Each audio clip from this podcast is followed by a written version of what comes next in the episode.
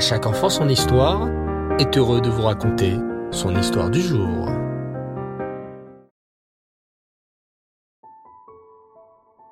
Bonsoir les enfants et Reftov, je suis très heureux de vous retrouver à nouveau ce soir pour poursuivre notre merveilleuse aventure sur les traces de nos ancêtres et plus particulièrement sur les traces du prophète Elisha.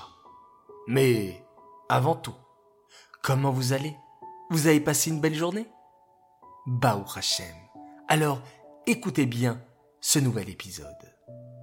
Elisha était un prophète qui fit énormément de miracles dans sa vie. Pendant de nombreuses années, Elisha parcourait Israël et aidait les Juifs qui en avaient besoin. Veux-tu que je te raconte quelques miracles qu'Elisha le prophète accomplit? Installe-toi confortablement et écoute attentivement cette histoire. Il arriva un jour qu'Elisha se rende dans une ville qui s'appelait Shomron. Dans la ville de Shomron, il y avait une terrible famine. Les gens n'avaient ni pain ni eau. Que faisaient donc les habitants de Shomron pour se nourrir? Ils étaient obligés d'aller dans une forêt très profonde. Là-bas, ils essayaient de ramasser quelques baies. Vous avez peut-être déjà vu des baies. Ces petits fruits qui ressemblent à des petites boules violettes. Les Juifs de Chomron étaient obligés de manger de ces petites baies pour ne pas mourir de faim. Mais bien sûr, cela ne leur suffisait pas pour calmer leur faim. Imagine-toi en train de manger juste quelques petites baies par jour, tu te sentirais vite très faible. En arrivant dans la ville de Chomron, le prophète Elisha comprit très vite ce qu'il se passait. Les Juifs là-bas mouraient de faim. Que fit-il alors? Il appela son assistant, qui l'accompagnait dans tous ses voyages, et lui dit S'il te plaît, cueille de bonnes plantes dans la forêt et fais-les cuire avec de l'eau pour préparer une bonne soupe. L'assistant fit exactement ce qu'Elisha lui avait demandé. Il se mit à cuire des plantes et prépara une soupe. Mais catastrophe. Au moment de cuire les plantes, l'assistant ne remarque pas qu'il avait cuit aussi par erreur une plante vénéneuse. Du véritable poison. Celui qui mangeait de cette plante vénéneuse mourrait dans d'atroces souffrances. S'il vous arrive un jour, les enfants, de vous promener dans une forêt ou de marcher dans la campagne durant les vacances, faites bien attention. Ne mangez jamais des plantes, des champignons ou des fruits sans demander d'abord la permission à vos parents si ces aliments sont bons à manger. L'assistant prépara la soupe sans savoir qu'il avait mis dedans une plante vénéneuse. Mais au moment de servir la soupe, une odeur affreuse se fit sentir. Il y a du poison dans la soupe s'écrièrent alors les Juifs très inquiets. Le prophète Elisha comprit exactement ce qu'il s'était passé et resta très calme. Il demanda aux Juifs autour de lui. Apportez-moi un peu de farine, s'il vous plaît. On lui apporta un peu de farine, et Elisha Navi versa un peu de cette farine dans la casserole, la casserole dans laquelle se trouvait la soupe empoisonnée. C'est alors que le miracle se fit. La soupe perdit le poison qui était à l'intérieur d'elle et devint délicieuse. Tous les Juifs purent manger la soupe et tous remercièrent Elisha Navi pour cet incroyable miracle. Mais le miracle ne s'arrêta pas là. Juste après que le groupe de Juifs ait terminé de manger la soupe, un homme pénétra dans la forêt et, voyant le groupe de jeunes Juifs, leur offrit un petit panier.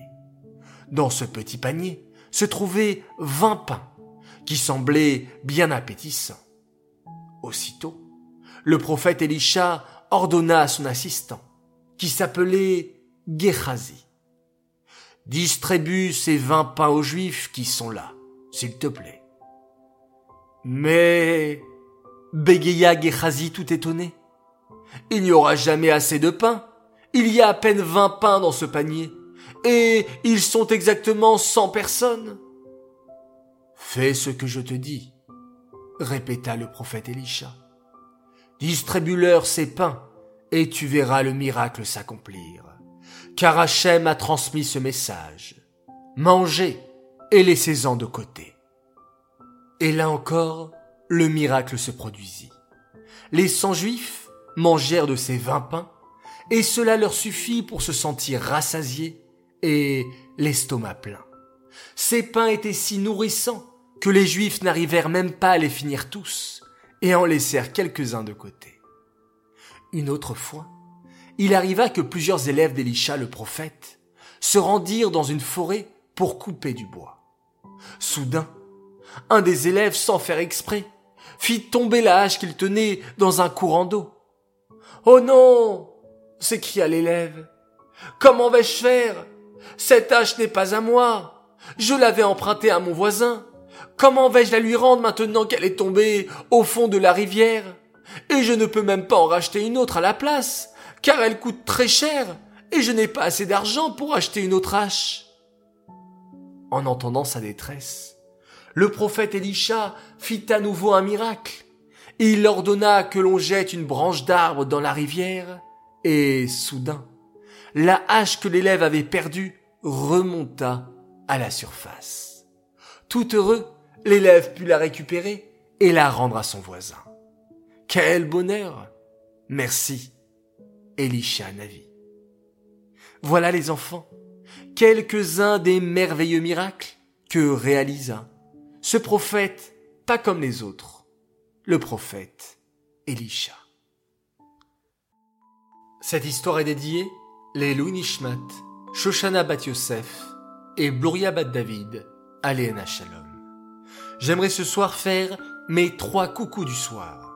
Alors tout d'abord, premier coucou pour une classe, toute une classe de Raider, le Raider de Flandre et l'Akita bête qui voulait absolument un coucou, ils le méritent. Ils ont vécu vendredi leur dernier jour d'école, alors à la Kitabet du Cheder, je vous souhaite de très belles vacances et n'oubliez pas d'étudier la Torah même pendant les vacances. Deuxième coucou pour une fille merveilleuse, elle est fan de À chaque enfant son histoire, elle a 8 ans et elle s'appelle Noël Baz.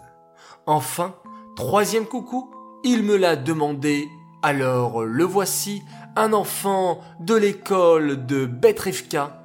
Il s'appelle Shaitayeb et lui aussi, c'est un véritable fan de À chaque enfant son histoire. Voilà les enfants, très heureux d'entendre à chaque fois que vous aimez tellement nos histoires des tzadikim. Merci de votre écoute. Merci de votre fidélité. Vous êtes tous des champions.